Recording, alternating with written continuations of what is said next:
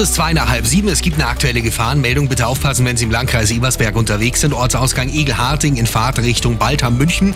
Ein toter Fuchs liegt hier auf der Straße. Dass da nichts passiert, kommen Sie gut und sicher an. Gute und sichere Fahrt in den Frühling mit einem Suzuki